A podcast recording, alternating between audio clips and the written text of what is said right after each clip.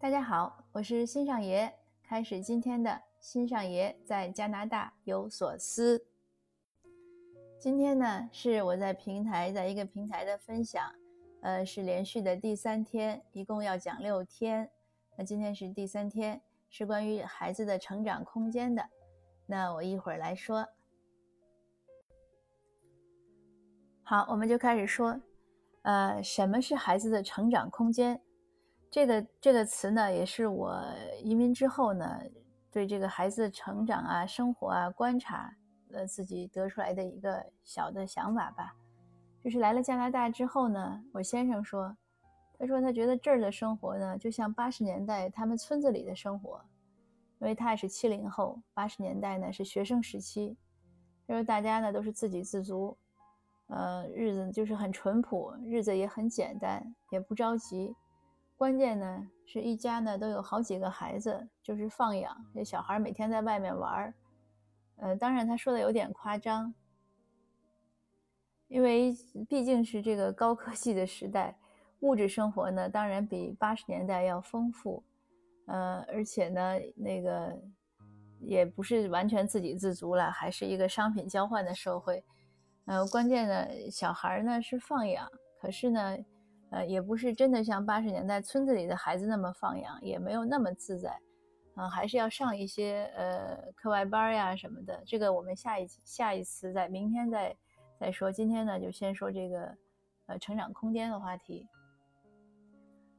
那他说的这些呢，呃，就是我觉得，但是实质的这个核心是一样的，就是什么呢？就是家长对孩子管的少，反过来呢，这个孩子的自由度就大。就是我说他成长空间大，那我们是个比喻嘛，就是说你想一个人，呃，你周围的空间对吧？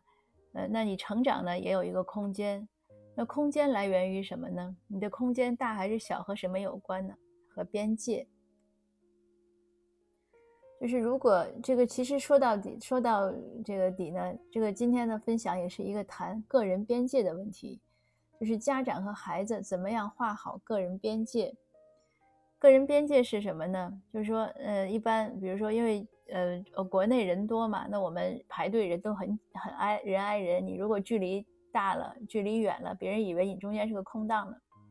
但是，一般像在加拿大这边呢，人少，他就说你这个个人空间是什么呢？呃，就是物质的空间啊，就是你伸出一只胳膊，你画一个圈，那这周围呢都不应该站人，这就是他物质的空间，像一个气泡一样。那其实呢，在生活中，在人际交往中呢，也是有空间的。呃，我们家长呢，尤其应该注意。其实成年人交往也是有空间的，对不对？现在我们都知道，有些什么个人隐私问题，你不能问，你不能问人家家里存多少钱，收入怎么样都不合适。呃，包括一些婚恋状态呀，啊，或者现在也都有一些更多的讲究，就是年龄也不能问。以前不能问女性的年龄，现在好像男性的年龄也不好问。那其实一样的，就是家长和孩子之间呢，也是有一个有一个边界，但是，呃，表现的不是成人这样。呃，比如说有什么呢？我观察到，我们都知道，呃，有一句话说，世界上有一有一种冷是我妈觉得我冷，有一种饿是我妈觉得我饿，对吧？这就是个个人边界问题。我前年回国内做讲座的时候，走到一个幼儿园讲的时候，那个幼儿园园长就说：“哎呀，说说你不知道，现在这些家长有的很夸张的，小孩早晨吃饭，家长就非要一定要吃够一个定量，小孩不想吃，又要上幼儿园了，家长就能一路走一路喂，喂的幼儿园门口不让进去，一定要把碗里的饭全部喂完了才让进去，这个其实是很过分的。”就是他他他不想吃饭，你追着他喂，这个真的是挺过分。那我在这边呢，第一次受触动呢，就是我不是昨天讲我在学校门口执勤嘛，那就看到，那我们这边有个英国来的移民，他四个儿子，呃，大的已经上几年级吧，小的当时好像两三岁，因为温哥华冬天呢也是有点冷，它是雨季。那我看那个小家伙呢，就穿个短裤，穿个 T 恤，就是短袖呀，就在外面跑，然后就自己咯咯咯跑着，就是追着别人玩，因为小孩嘛。然后我就问他妈妈：“哎，我说他不冷呀？”然后他妈呢就手里拿着一个就是小棉小夹克吧，就扬扬手说，说他说他不冷，这个当时给我非常大的一个触动。那我想呢，我我觉得一般我们的家长呢，怎么能让这个孩子自己这样子，对吧？一定得给他捂严实了。包括我小孩小的时候，在国内那也是下雨天，呃，爷爷奶奶是不让出去的。我一直不明白为什么不让出去，但是是不让出去，说怕淋雨。然后什么季节穿什么衣服，呃，这个都是有讲究的。但是在这边呢，他是比较尊重孩子自己的感觉。其实你想想。呃，但是也许有的家长说三四岁太小了，两三岁太小，但是他到五六岁的时候，他是一定应该学着自己能有冷热啊，就是饥饱的感觉了，因为这个是人的本能。如果一个小孩，你说你把他养的有多大了，他都不知道冷不冷、热不热、吃饱没吃饱，自己都不知道，你说上再多的读再多的书，什么再高的学历有什么用呢？以前我看过一个极端的案例，就是有一个小孩，一个都成年了吧，青年跟他妈妈闹矛盾，后来发生了家庭惨案。他后来说原因呢，就是他妈一直这个管他各各种生活细节，包括早晨让他一定吃个煮鸡蛋，他如果不吃，他妈能把鸡蛋剥了，一直追下楼塞到他嘴里。这个就其实对这个青年来说，就是他的空间已经被严重的侵犯了，就是他的这个。他妈妈对这个边界呀完全没有意识，所以像这个最简单的，你说吃饭呀、穿衣啊这些，我们应该注意到。那还有包括小孩的感情啊、一些看法呀，这些其实都是边界。呃，包括昨天我说的尊重问题也是一样。那还有呢，就是我们都希望自己的孩子就所谓聪明吧？聪明是什么？你肯定表现的是有创造力、有想象力。哎，不要人云亦云。但是同时呢，如果我们一定要要求他标准答案、同质化，那他你说怎么会有这个想象力、创造力呢？就是你没有给他一个想象的空间。他看到天上的云，他说：“哎呦，这像一匹小马。”你说那什么呀？那就是朵白云。别看了，赶紧走吧，耽误时间。他如果今天说：“哎呀，我好喜欢这个春风吹在脸上的感觉。”你说这有什么呀？别吹了，又晒黑了，空气也不好。就是你不，如果你不给他一个充分的想象，包括他写作文，那呃，有的有的老师或者家长呢，希望孩子好像一定要写出什么统一的观点呀，或者统一的什么一些东西，其实也不一定。包括我听说有的时候让孩子写作业就是背中心思想，嗯，不知道现在，反正前几年我听说过，就是一个字都不能差。这个其实都是有些过分，这个就是对孩子这个个人边界，就是他你对他意识的这种践踏，他有他的独立的意识，他有他的独立的想法，他为什么就不能把这个故事读成那个就是他认为的那个样子呢？对吧？就是他一个故事写完了，那就是说一千个读者眼里有一千个哈姆雷特，那就是同样的莎士比亚塑造一个哈姆雷特，那每个读者都会有自己的感受，这是很正常的。那如果你一定要说，我有一个标准的答案，哈姆雷特就是怎么怎么样，大家去背吧，背完了你去书里找去找情节去对吧？那这样还有什么意思呢？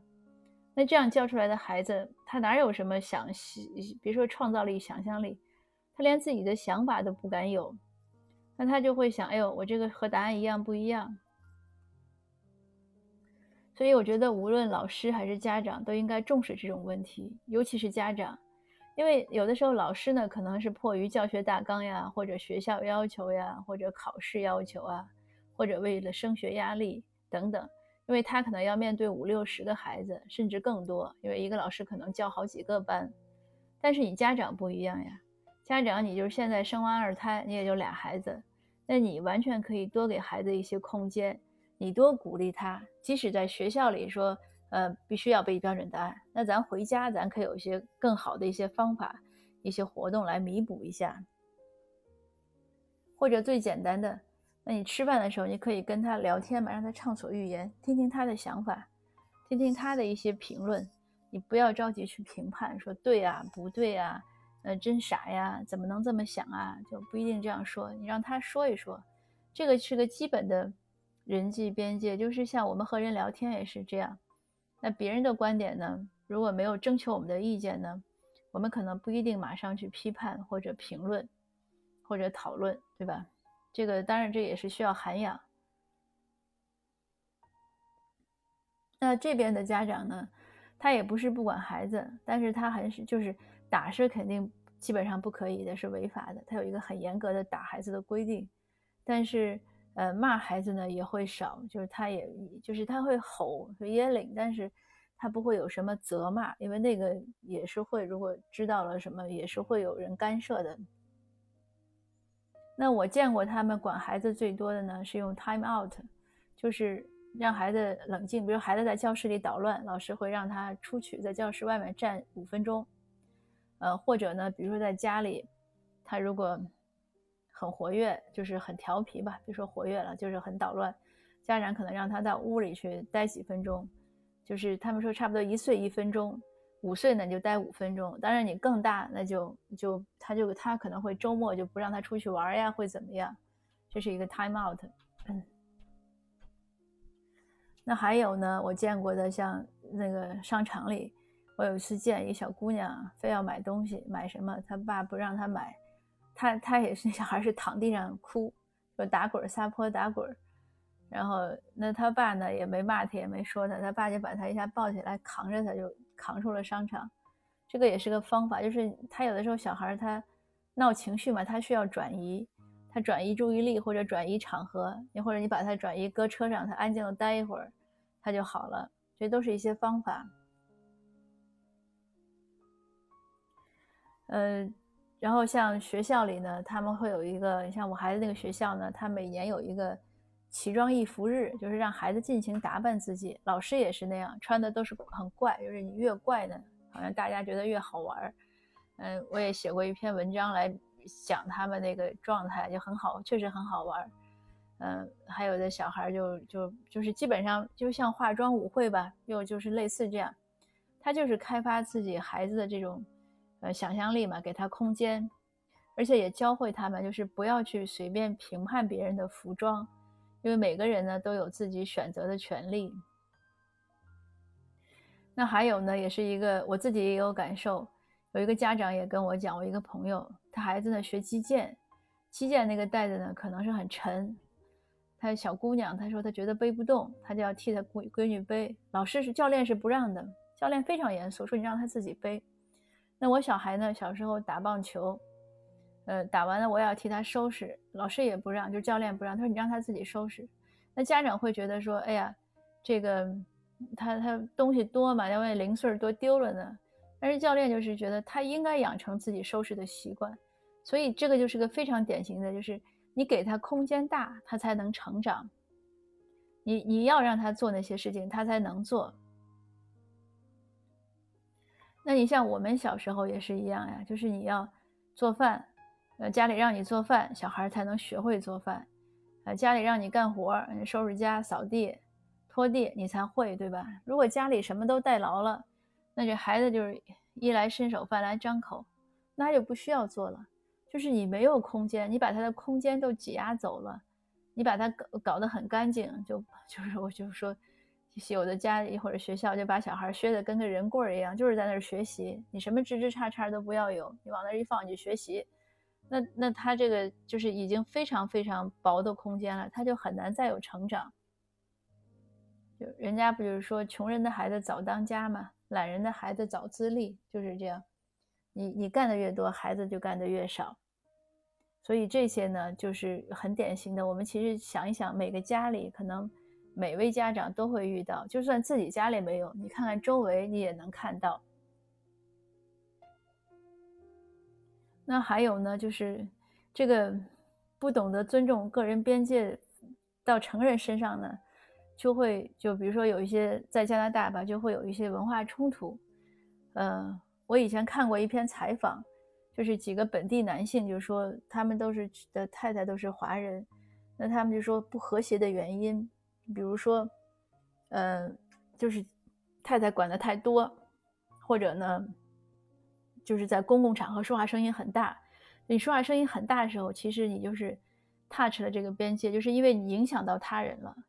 那别人听你很吵就很烦。我们肯定也都见过，我有时候觉得是很奇怪，有些人在公共场合打手机，摁着免提，然后还不拿到耳朵边儿，就离得很远，然后在胸口或者更低使劲吼，然后我也不知道他是听得见还是听不见。你如果听不清，你拿在耳朵边，对吧？然后你声音小一点，或者你戴个耳机。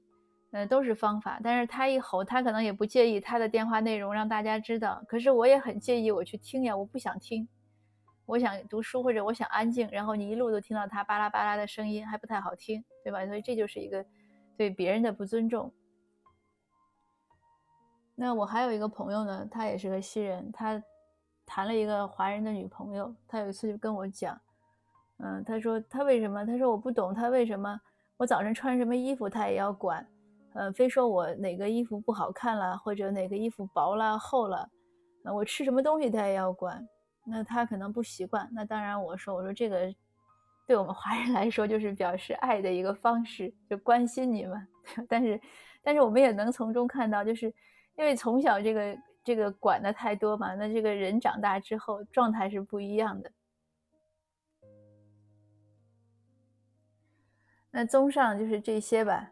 嗯，我只是举了一些生活和学习的例子，就是会说到，就是我想希望给大家描绘出一个状态，就是你要知道，你一定要给孩子成长的空间，他才能有成长的可能。